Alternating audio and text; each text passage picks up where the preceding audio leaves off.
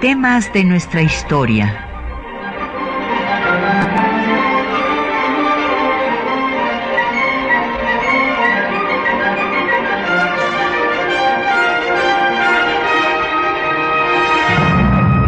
Un espacio que difunde el conocimiento del pasado para comprender nuestro presente. Programa a cargo de la maestra Patricia Galeana.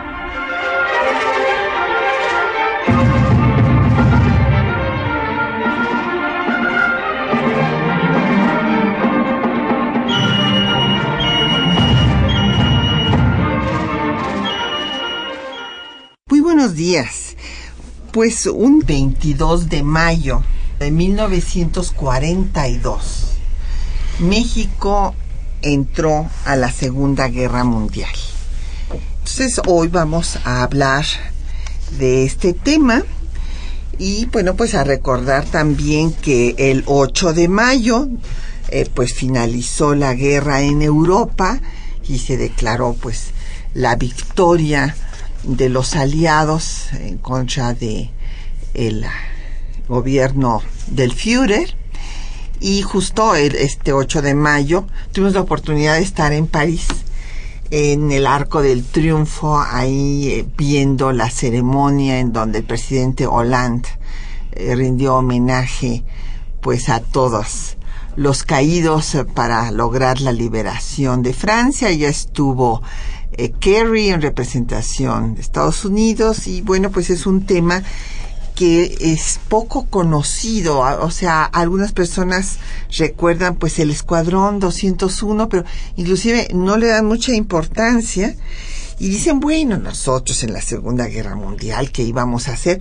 Bueno, hay que ver que el general, eh, que eh, jefe de la zona del Pacífico, va a dar un reporte interesante en el que dice que el escuadrón 201 le hizo 30 mil bajas a los japoneses, que bueno, mm. pues este, no es cualquier eh, cosa. No es cualquier cosa. Entonces, pues vamos a dedicar este el programa al tema y tenemos el gran gusto de que nos acompañe nuestro muy querido amigo el embajador Walter Astie Burgos que ya es conocido de nuestro eh, público aquí en Radio UNAM. Bienvenido. Encantado bueno que estás con nosotros. Y tenemos publicaciones para ustedes.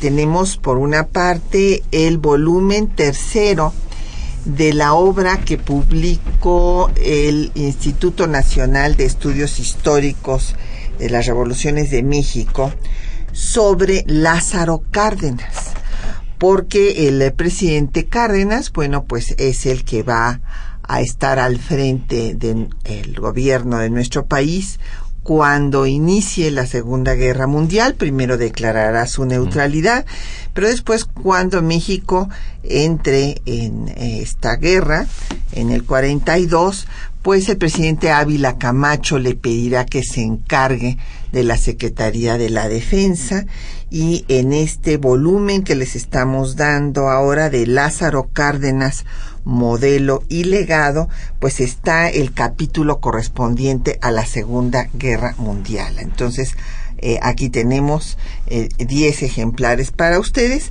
y gracias a eh, la donación de su autor, el doctor Walter Astie Burgos, tenemos su obra México en el siglo XXI eh, eh, nos va a, nos donó cinco, cinco, eh, títulos para nuestros radioescuchas orden mundial y política exterior. También habla sobre la Segunda Guerra Mundial. Claro, claro.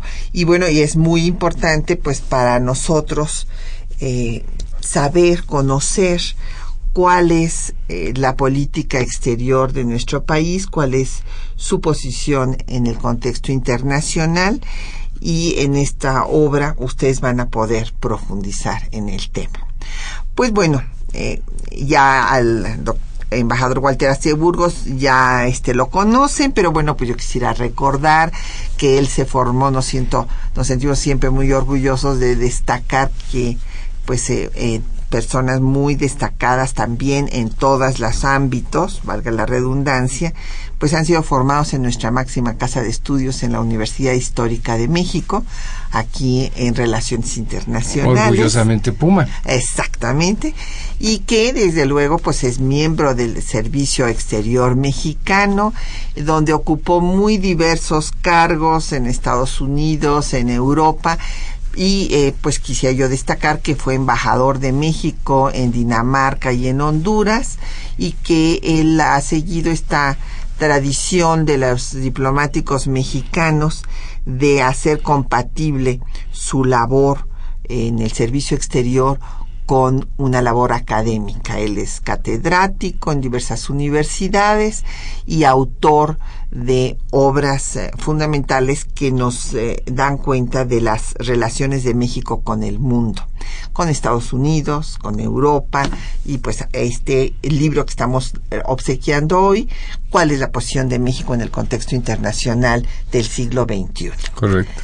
Bueno, pues Walter, vamos a hablar cuál era el escenario primero de nuestro país y cómo se ve involucrado en esta conflagración.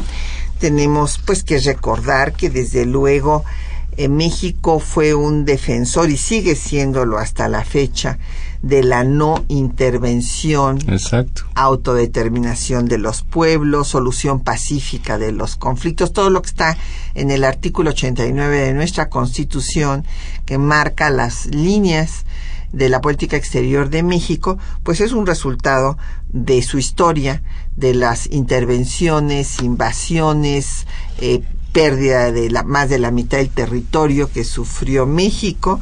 Y de ahí viene la doctrina Juárez que fue en realidad la que primero defendió esta bandera de la no intervención después de la ocupación francesa de cinco años. Y después es retomado por Carranza. Se habla de la doctrina Carranza, que es realmente una actualización de la doctrina Juárez, y va a tener su continuidad en la doctrina Estrada, de Don Genaro Estrada, de 1930. Entonces, esta posición, pues la va a romper, pues dada la coyuntura internacional, no lo hizo en la Primera Guerra Mundial, donde no obstante los ofrecimientos de los alemanes y el telegrama Zimmermann de regresarle a México todo lo que le habían quitado los Estados Unidos en la guerra de conquista territorial de 1846, pues no entró a esta guerra, no fue invitado a la Sociedad de Naciones eh, después, hasta 1931 en que ya ingresa y va a tener ahí una posición muy valiente a escribir sin duda eh, páginas gloriosas de la diplomacia mexicana, defendiendo a Etiopía de la invasión de los italianos, después eh, defendiendo a la República Española y fue el único país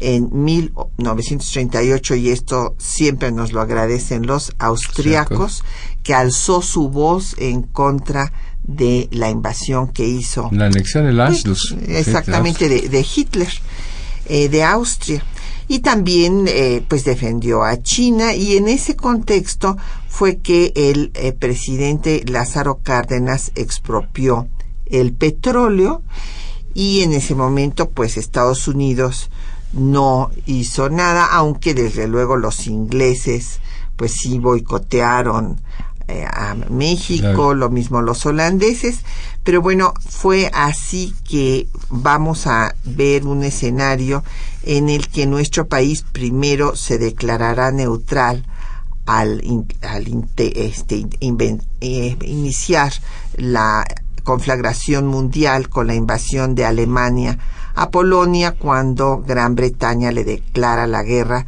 a Alemania que igual harán Francia, Canadá, Australia, Nueva Zelanda, etcétera, y México seguirá teniendo esta posición valiente ahora en defensa de Finlandia. Sí, mira, lo que tú señalas yo creo que es interesante recordar que pues la política general oficial de México siempre ha sido pues pacifista, porque como tú bien recordaste, pues ha sido un producto de nuestras realidades históricas, nuestra experiencia histórica. Y pero yo creo que es importante tener en cuenta que una cosa son los principios de la política exterior que rigen nuestro comportamiento general y que con los cuales les decimos a los demás este actores internacionales estatales cuál es la forma en que nos comportamos y otras son las estrategias de política exterior que deben adaptarse a cada momento a la realidad cambiante de, del mundo, ¿no? Porque pues recordemos en el siglo XX cambió cinco veces consecutivas el orden mundial y México se tuvo que adaptar a esa cambiante realidad, pues si no, no iba a tener una política exterior efectiva. Y como tú recuerdas, en la primera, pues fuimos totalmente neutrales. Pero ya en la segunda hubo otras circunstancias, tanto de carácter interno como externo, que pues inevitablemente nos hicieron que pues cambiáramos nuestra posición tradicional y asumiéramos el papel de un país beligerante. Así es. Y me están haciendo señas de que se me olvidó dar los teléfonos. Y tienen mucha razón. Eh, los teléfonos en cabina a su disposición son el 55 36 89 89. Hay una alada sin costo 01 800 505 26 88, un correo de voz 5623 3281 y un correo electrónico temas de nuestra historia arroba yahoo.com.mx. En Twitter nos puede seguir por arroba temas historia y en Facebook en temas de nuestra historia UNAM y el programa eh, queda en línea en el www.radiounam.unam.mx.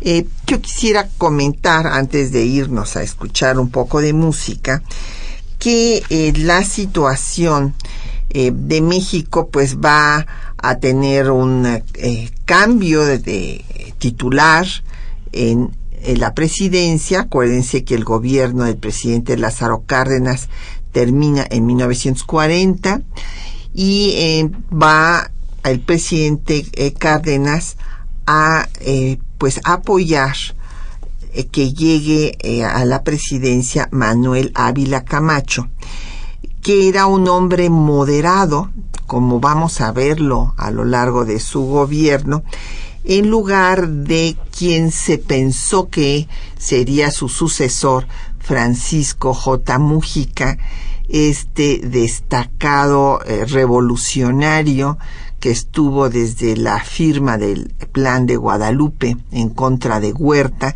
y que desde entonces fue un defensor de las causas sociales, como lo demostró después en el constituyente de 1917, bueno, de la Carta Magna que nos rige.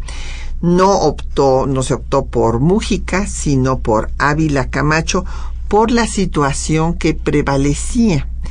Y se consideró que iba a ser un candidato, bueno, como se llamaba a sí mismo, de unidad nacional en este entorno tan difícil y que, que le pudo ganar a Andreu Almazán, que estaba apoyado por las eh, fuerzas eh, más conservadoras del país, no solamente por el Partido eh, Revolucionario de Unificación Nacional, sino también por el PAN.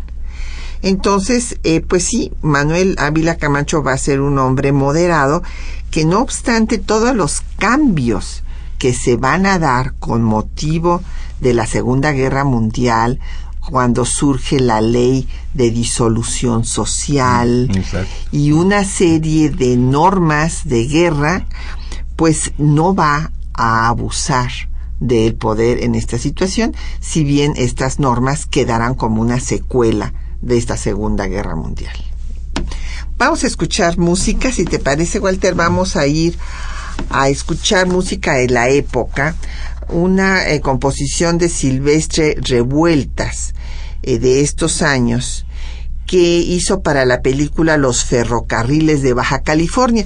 Y seleccioné además de que me encanta Revueltas porque eh, hay una acción valerosa de el general Lázaro Cárdenas ya como eh, secretario de la Defensa de México en este periodo difícil de la Segunda Guerra Mundial, en donde hace que salgan de Baja California efectivos de Estados Unidos que estaban pues ya ocupando posiciones ahí claves, sobre todo en Bahía Magdalena, porque eh, pues va a, hacer una, un acierto el que Ávila Camacho le pida a Lázaro Cárdenas que sea a cargo de la Secretaría de la Defensa, porque el mensaje es, vamos a tener un secretario de Defensa nacionalista, que sí vamos a entrar a la guerra, pero no van a estar efectivos ni bases norteamericanas en territorio nacional. O sea, cooperamos, pero pues hay límites a la cooperación, ¿verdad? Exactamente. Escuchemos entonces a revueltas.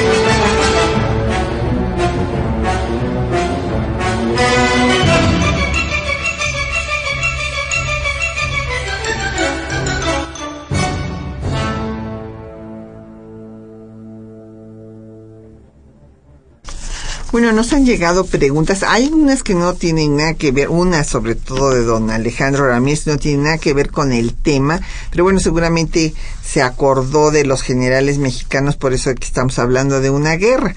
Entonces nos pregunta que cuál fue el mejor general, si eh, Álvaro Obregón, Pancho Villa o Porfirio Díaz. No, pues desde luego Álvaro Obregón don Alejandro, o sea, Álvaro Obregón eh, fue invicto hasta que este lo asesina Toral, nunca perdió una batalla.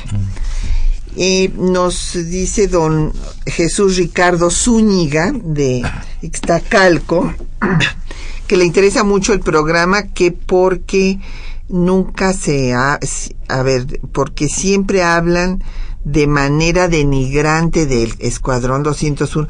Bueno, sí me parece muy mal, don, don Jesús. ¿Quién habla en forma denigrante? Pues es que eh, yo sí he oído comentarios como de que, ay, bueno, mandamos un escuadrón, ay, este, como diciendo, bueno, pues, ¿qué, ¿qué, íbamos a hacer? No hicimos nada, es puro cuento que hayamos entrado en la guerra y que bueno, por favor, no solamente se perdieron vidas de estos pilotos, sino que les estoy dando la, la fuente del general norteamericano que da, eh, pues este, hace este reconocimiento a los pilotos mexicanos que hicieron un muy buen papel y es increíble que esto lo reconozcan en Estados Unidos y no se reconozca en México. O sea, es el general Henry Arnold el que da este, hace este reconocimiento y bueno, no solamente él,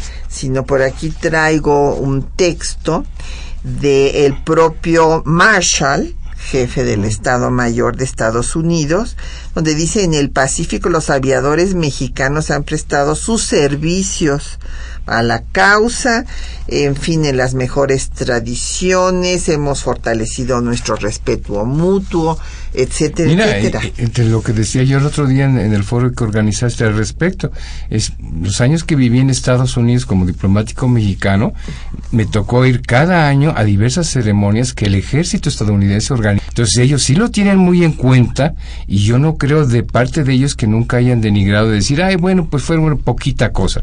Yo siento que tienen más vivo el recuerdo ellos que nosotros aquí en México. Claro, claro, porque aquí hay que tomar en cuenta una cosa que es lo que comentábamos mientras escuchábamos a revueltas aquí con el embajador Walter Astier. Era difícil porque, claro, la relación entre México y Estados Unidos pues tenía eh, cicatrices muy profundas pues de esta guerra que dijimos de se llama en forma centralista del 47, pero es del 46 al 48, porque es 46 cuando invaden.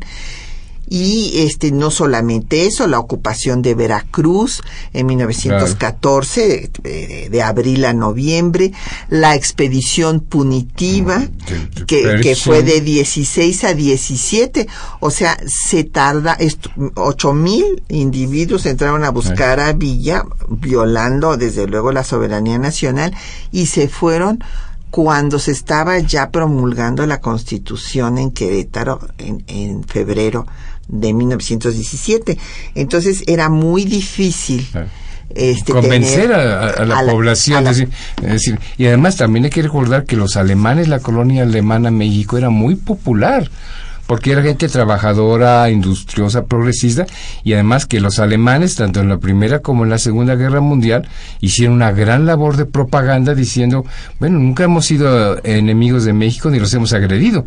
En cambio, sus enemigos pues siempre han sido pues Estados Unidos, Inglaterra o Francia. Entonces explotaron esa vena. Claro, claro. Y, y, bueno, también hay que reconocerlo. Hubo simpatías a los nazis aquí sí, en México. Precisamente por eso. Es más, o sea, si uno lee a José Vasconcelos, pues José Vasconcelos tenía una gran simpatía por los alemanes. Entonces, bueno, eh, aquí ya tú estás contestando lo que decía, eh, nos preguntaba también José Guadalupe Medina de Netzahualcoyot, que si había un reconocimiento internacional en Europa a la participación del Escuadrón 201. No en Europa, don José, porque no fueron a Europa, Exacto. fueron a Filipinas a combatir a los japoneses. Acuérdese usted que primero, pues, eh, se eh, eh, aceptaron su derrota los alemanes y por eso el 8 de mayo acabó la guerra en eh, Europa. Eh, de en 1945, pero los japoneses no se habían dado por vencidos, ¿No, pues no se rindieron? no se rindieron y por eso se, se seguía combatiendo en el Y se Pacífico. tuvo que recurrir a las bombas atómicas. Exactamente, a Hiroshima y, y Nagasaki. Entonces, bueno, pues aquí ya lo contestaba el embajador Walter Astier que sí hay un reconocimiento Claro. en Estados Unidos. Eh, después Minerva Ramírez, eh, de, también en Etzahualcoyot, pregunta, y aquí pues esto es muy interesante, que es el tema fundamental de lo que tenemos que abordar. ¿Qué ganó México con su intervención en la Segunda Guerra Mundial? Bueno, eh, en primera, es decir, como no, no teníamos nosotros, no es que nosotros quisiéramos haber ido a la guerra, sino que pues las circunstancias que hubo nos forzaron y esas circunstancias pues ya los analizamos otro día fueron de diversa índole la pacificación del país ya se había superado la época de los balazos de la revolución nuestras relaciones se habían incrementado notablemente y muy bien con Estados Unidos bajo la política del buen vecino del presidente Roosevelt y demás y luego pues que fuimos agredidos por este, la Alemania nazi hundiendo dos eh, buques tanques de, de, Pemex, el Faja de Oro y el Potrero del Llano. Y bueno, frente a esa agresión, porque además reclamamos, presentamos una nota de protesta a través del gobierno de Suecia, porque ya no teníamos relaciones diplomáticas, y simplemente ni la contestaron. Entonces ya fue una cuestión de principio que pues teníamos que declararles la guerra. O sea, no fuimos realmente a buscar nada, pero nos vimos forzados. Ahora, ¿qué beneficios? Pues podemos ver varios beneficios, pero también es una medalla de, dos lados, ¿no? Claro. Una, pues esto fue un boom económico para México, nos guste o no, la demanda que hubo de productos mexicanos por parte de Estados Unidos, agrícolas o semimanufacturados, etcétera, etcétera, fue brutal. Ese, aumentamos nuestras exportaciones eh, a Estados Unidos de una manera tan tremenda que llegamos a concentrar todas nuestras ventas al exterior en 91% del mercado de Estados Unidos. Entonces, repito, hubo un gran impulso al proceso de industrialización en México que fue muy positivo. El otro lado de la moneda, pues es que pues ya quedó totalmente vinculada nuestra economía en un marco de dependencia con Estados Unidos. Y bueno, otra cosa buena, pues, quiere fue que estuvimos del lado de los que ganaron, de los buenos, porque si no hubiera sido terrible, ¿verdad? Habernos equivocado como le pasó que al Imperio Otomano en la Primera Guerra Mundial, que salió a los equivocados y los desaparecieron del mapa, ¿no? O el austrohúngaro. Así es. Y bueno, como muy bien dice el embajador Walter Astier, y así lo declaró el presidente Ávila Camacho, entramos en defensa propia. Exacto.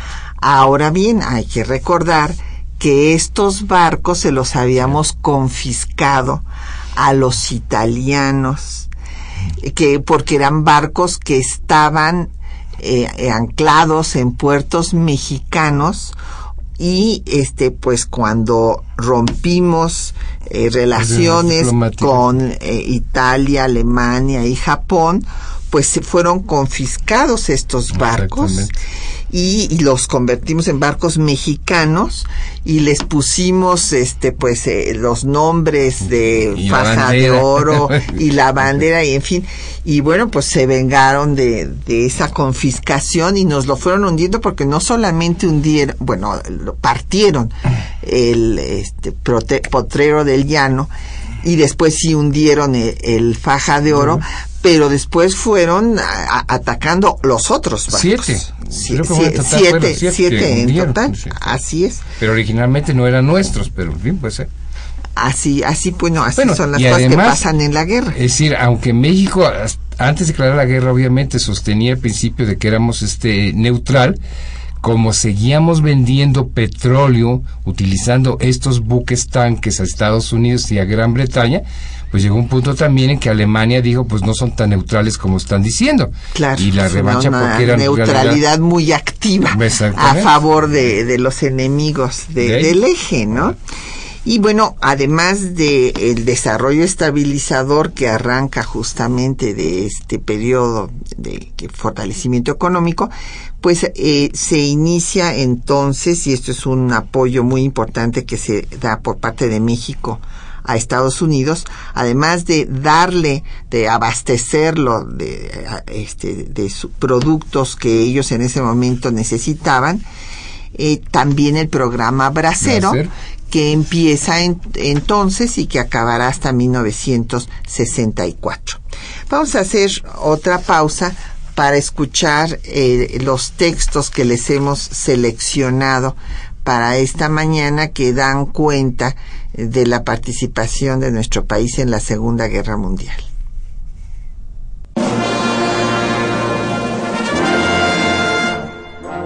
Desde su independencia, México enfrentó el acecho internacional que obstaculizó la consolidación de su Estado nacional.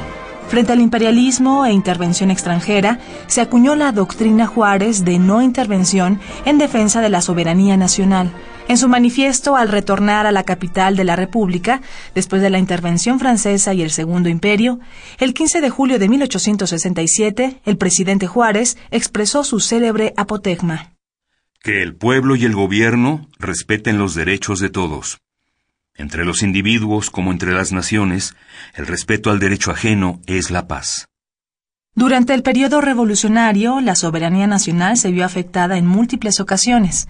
En 1913 con el Pacto de la Embajada, en el que Henry Lane Wilson, embajador norteamericano, intervino en la negociación para la detención y asesinato del presidente Francisco I. Madero.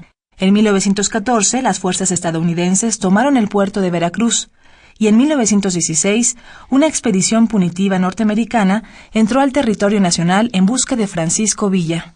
Al triunfo de la Revolución Constitucionalista, Venustiano Carranza, en su mensaje al Congreso de la Unión del 1 de septiembre de 1918, reiteró en la defensa de la soberanía nacional. Ningún país debe intervenir en ninguna forma y por ningún motivo en los asuntos interiores de otro todos deben someterse estrictamente y sin excepciones al principio universal de no intervención. En 1937, ante la invasión italiana a Etiopía y un año después con la invasión alemana a Austria, el representante de México ante la Sociedad de Naciones, Isidro Favela, escribió una de las páginas más gloriosas de la diplomacia mexicana al denunciar los atentados a la soberanía de dichas naciones. Al estallido de la Segunda Guerra Mundial, el gobierno mexicano decidió declarar su neutralidad ante el conflicto en un mensaje del presidente Lázaro Cárdenas del 4 de septiembre de 1939. Ante el estado de guerra existente, y a fin de fijar y dar a conocer la actitud de nuestro país en el actual conflicto, el gobierno que presido declara su resolución de permanecer neutral en la contienda, sujetando su conducta a las normas establecidas por el derecho internacional y a los preceptos contenidos en los tratados vigentes que determinan al respecto tanto las obligaciones de México como las de los beligerantes. En seguimiento a las declaraciones del presidente, la delegación mexicana ante la Asamblea de la Sociedad de Naciones fue instruida para hacer lo correspondiente en diciembre de 1939. Ante la agresión de que es víctima el pueblo finlandés, el gobierno de México le expresa su cordial simpatía una vez más. Sin embargo, la entrada de Estados Unidos a la guerra obligó a México a prepararse para una eventual invasión en busca de atacar a su vecino. El 14 de mayo de 1942 se recibió noticia del hundimiento del barco mexicano El Potrero del Llano. México protestó ante las fuerzas del eje y exigió la reparación del daño. Días antes de que se cumpliera el ultimátum del 21 de mayo, otro barco, el Faja de Oro, fue torpedeado por un submarino alemán. Fue entonces que el presidente decretó estado de guerra. La exposición de motivos de la ley para la declaratoria señala lo siguiente. La actitud que México toma en la presente eventualidad tiene como base el hecho de que nuestra determinación emana de una necesidad de legítima defensa. Conocemos los límites de nuestros recursos bélicos y sabemos que, dada la enormidad de las masas internacionales en pugna, nuestro papel en la actual contienda no habrá de consistir en acciones de guerra extracontinentales para las que no estamos preparados. Nuestras fuerzas, por consiguiente, no se dispersarán, pero responderemos a los intentos de agresión de los adversarios, manteniendo a todo trance la integridad del país y colaborando enérgicamente en la salvaguardia de América dentro de la medida en que lo permitan nuestras posibilidades, nuestra seguridad y la coordinación de los procedimientos defensivos del hemisferio.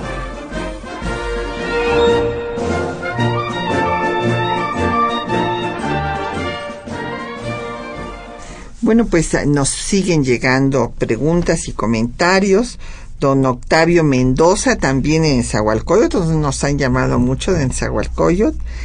Eh, nos dice que eh, considera que eh, habría sido mejor Mújica porque Ávila Camacho era de derecha y que el presidente Cárdenas se arrepintió.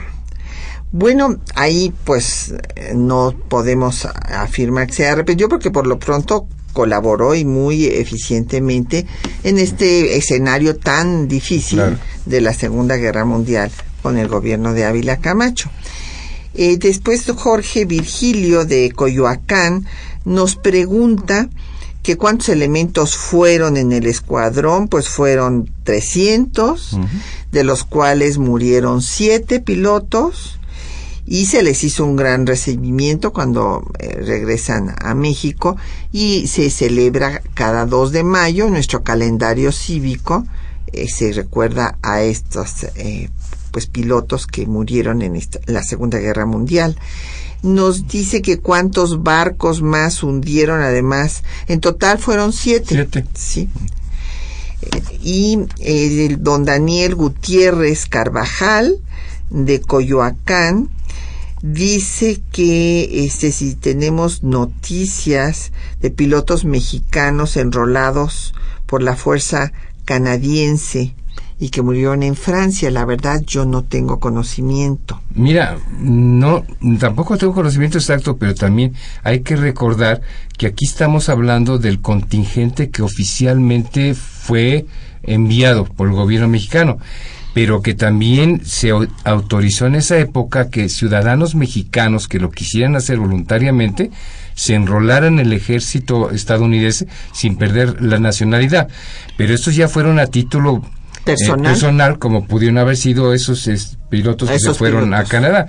Y la cifra que México tiene de esta gente que voluntariamente se eh, incorporó al gobierno estadounidense fue de 15 mil aunque en Estados Unidos la, cifra que tienen es de 250 mil voluntarios mexicanos.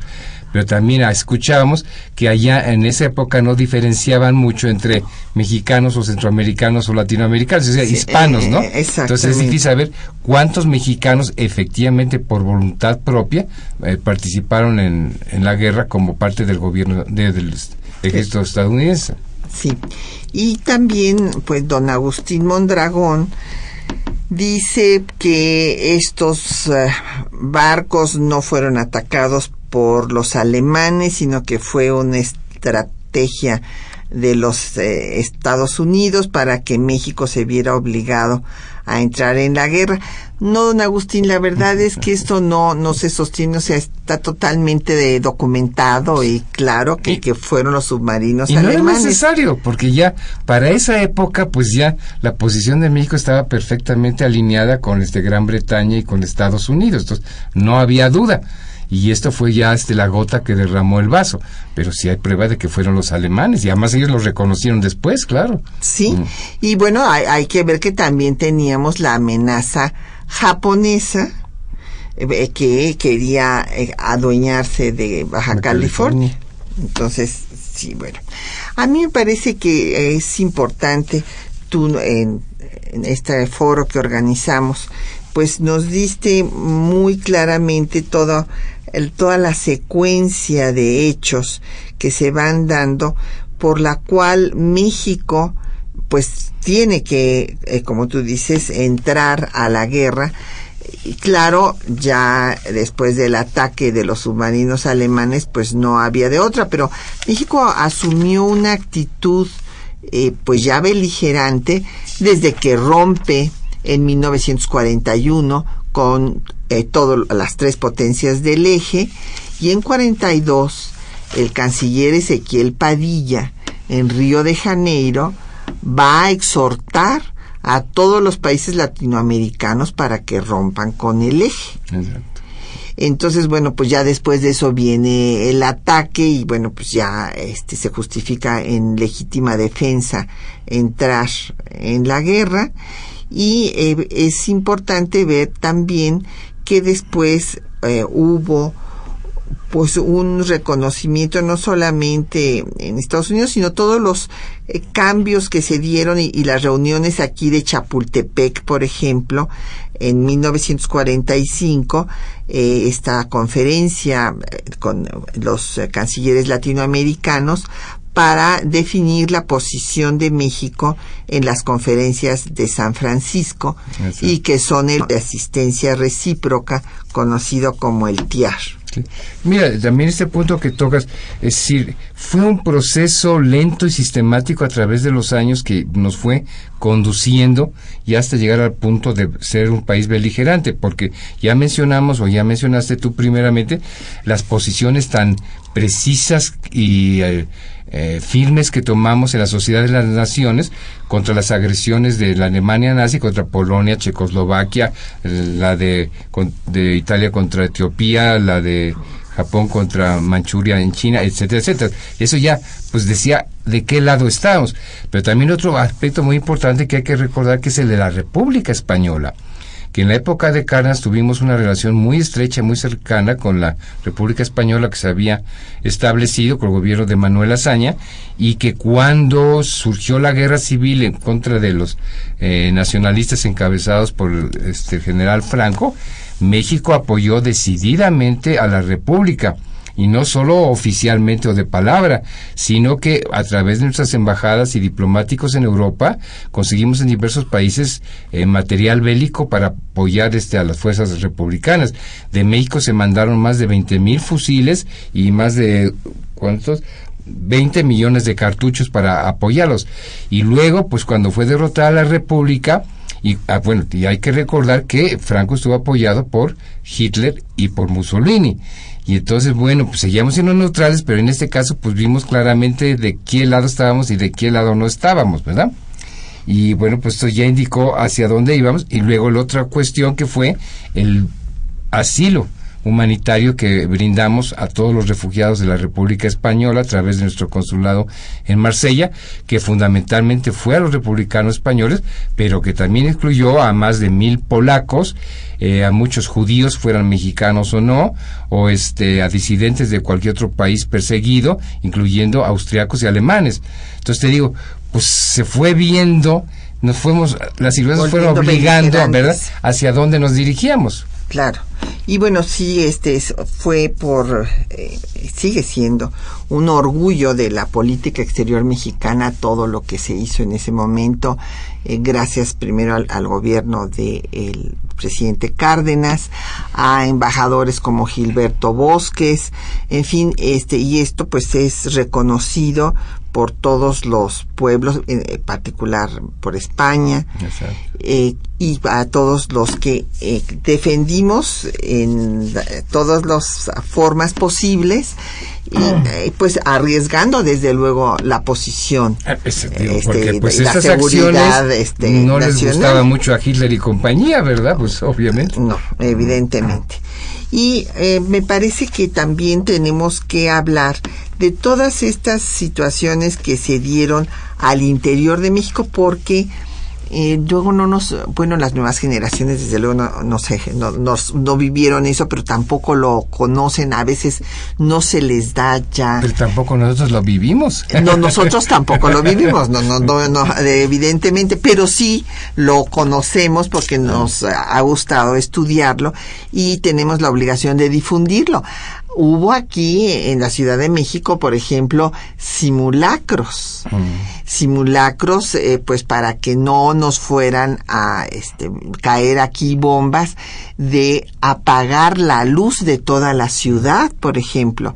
Y ahí hay un, este, una conga que se puso de moda que es en el apagón qué cosa sucede. Que yo creí que era de Yuri, pero no, es una canción de esa época. De esa época que canta Toña la Negra, que yo me rehusé a este ponerla porque este es, es terrible, o sea, habla de una relación incestuosa y me pareció que no se puede estar difundiendo semejantes cosas. Pero este es, es una eh, pues canción que nos habla de lo que sucedía, de los apagones en la Ciudad de México.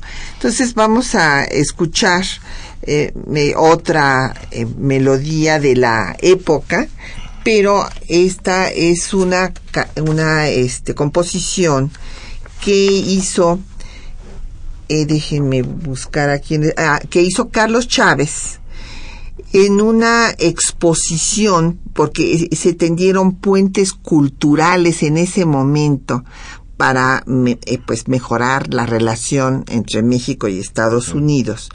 Entonces hubo una exposición de arte mexicano en el Museo de Arte Moderno de Nueva York y eh, la eh, eh, composición que dio pues el marco a esta exposición fue Xochipili de Carlos Chávez.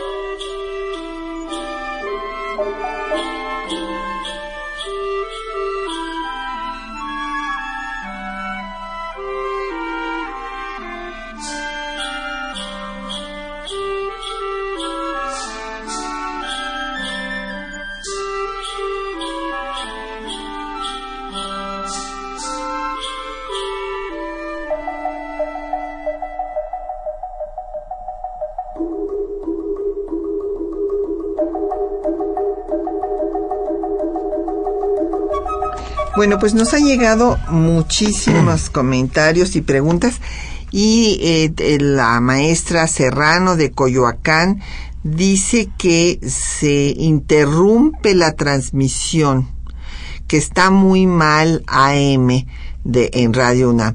Bueno, pues ahora tenemos el gusto de saludar a un nuevo director en nuestra radioemisora este, así es que le pedimos a, Fernando Escalante que nos apoye porque no hay transmisión en donde no llegue alguna llamada pues eh, quejándose de esto. Es que pues nos hace falta fortalecer nuestro equipo. Esta es una labor muy importante de difusión que hace nuestra casa de estudios y nos hace falta nuevo equipo. Eh, bueno, de los comentarios, pues aquí Efren Martínez nos dice que si fue que Alemania en la primera o en la segunda, cuando le ofreció devolver el territorio que había quitado Estados Unidos, fue en la primera, con el telegrama Zimmermann. Claro, como, como vieron que no pegó, ya en la segunda no se les ocurrió esa locura, ¿verdad? No. y Rogelio no se ha estudiado suficientemente el, eh, la consecuencia que tuvo la migración europea a México. Bueno, sí se ha estudiado, eh, don Rogelio, por ejemplo, la migración española, todo el exilio eh, español. Exactamente, el Colegio de México, pues todo eso. O sea, y también yo creo que la mayor parte de los judíos que viven en México descienden de la gente que migró en esa época de la Segunda Guerra Mundial. Así es.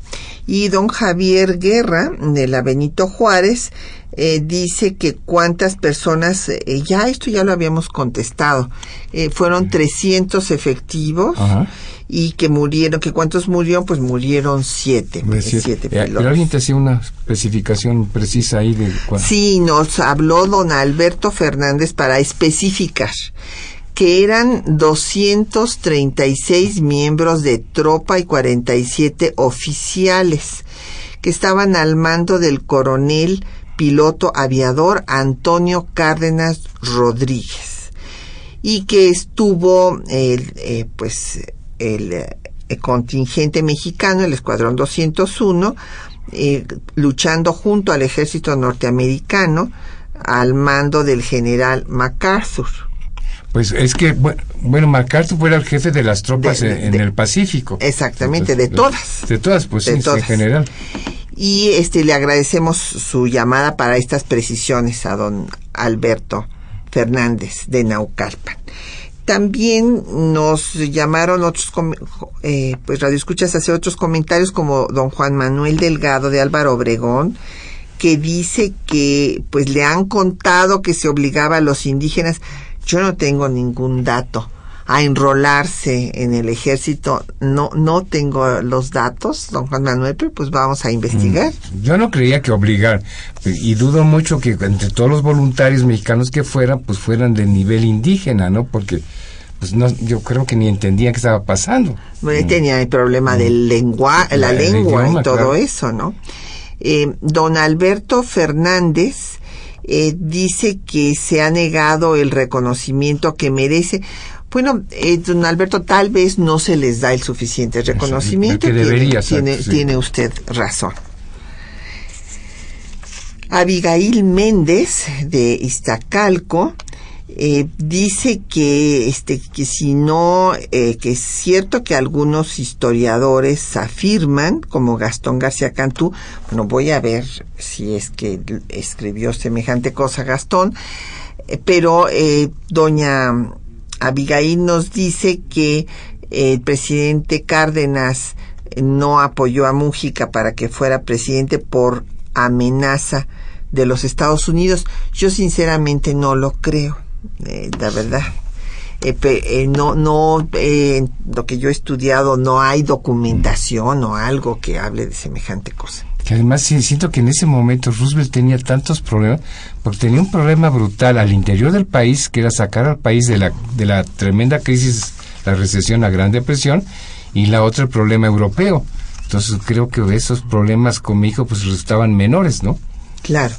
Y bueno, agradecemos mucho a Minerva Ramírez de Nezahualcóyotl su llamada, eh, lo mismo a Manuel Pérez Morales, eh, por Twitter a Harsadevi, eh, Jesús Ríos, este nos pregunta algo que realmente no le podemos contestar, que cómo analiza la historiografía militar japonesa este la participación de México. No no ahí sí nos, nos damos por este vencidos. No no conocemos la historiografía japonesa don Jesús. Pero en fin vamos a ver si algún colega eh, tiene alguna información alguno de los que se han especializado en la historia de Japón bueno ya este podemos ver eh, pues a, a, los alumnos al maestro Lothar Naut que a lo mejor tienen alguna respuesta al respecto. Y Alfonso Borja Prieto, eh, felicita al programa, muchas gracias. Y bueno, nos quedan unos minutos para un comentario Mira, porque otro tema que ha salido es, y ya un poco lo mencionamos, es lo difícil también que fue para el gobierno mexicano convencer a la población de la necesidad o conveniencia de aliarnos con Estados Unidos, por lo que tú mencionaste, ¿no? Históricamente los tremendos problemas que habíamos tenido con ellos y este y bueno sobre todo a partir de la revolución y además que Alemania pues hizo también una campaña de, de, de propaganda y demás. Entonces, tanto el gobierno mexicano como hay que recordar el estadounidense, y el estadounidense la hizo en una eh, gran campaña en toda América Latina, porque la situación era igual, y especialmente en México. Y hay que recordar que entró en acción incluso Hollywood, haciendo varias películas que exaltaban a héroes este, latinoamericanos como Benito Juárez o Simón Bolívar, que incluso se diseñó unas caricaturas que eran los tres caballeros, el, pato Donald, este, el, el gallito mexicano, Panchito y este, el perico carioca, ¿no? Para hablar, para difundir la idea de la solidaridad y la amistad que había entre los tres. Y eso fue, yo creo que fue algo de lo más efectivo el cine y las caricaturas, porque la inmensa mayoría de la población en América Latina era en esa época analfabeta. Entonces, aunque se llegó a publicar una revista muy famosa que fue este eh, el Life, ¿te acuerdas? En español, que era de puras este eh, fotografías. Eh, no tenía casi texto porque pues era proyectar una imagen de Estados Unidos, de su poderío y de la amistad con América Latina. Sí, ese es muy buen punto. Sí, sí, ahí viene. Bueno, y ya surge eh, ya la consolidación de Estados Unidos como la potencia mundial. Pues ya nos tenemos que despedir. Le damos las gracias al embajador Walter Astie Burgos de que haya compartido su tiempo y sus conocimientos con, con nosotros. nos da mucho gusto tenerlo aquí en temas de nuestra historia. Agradecemos a nuestros compañeros que hacen posible el programa. Juan Stack y María Sandoval en la lectura de los textos, a Socorro Montes en el control de audio, Quetzalín Becerril en la producción, Erlinda Franco en los teléfonos con el apoyo de Felipe Guerra y Patricia Galeana se despide de ustedes hasta dentro de ocho días.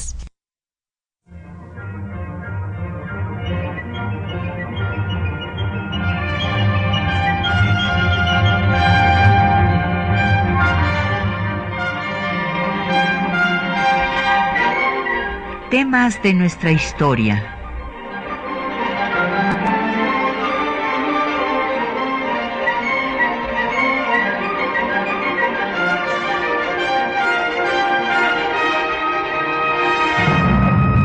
Un espacio que difunde el conocimiento del pasado para comprender nuestro presente. Programa a cargo de la maestra Patricia Galeana.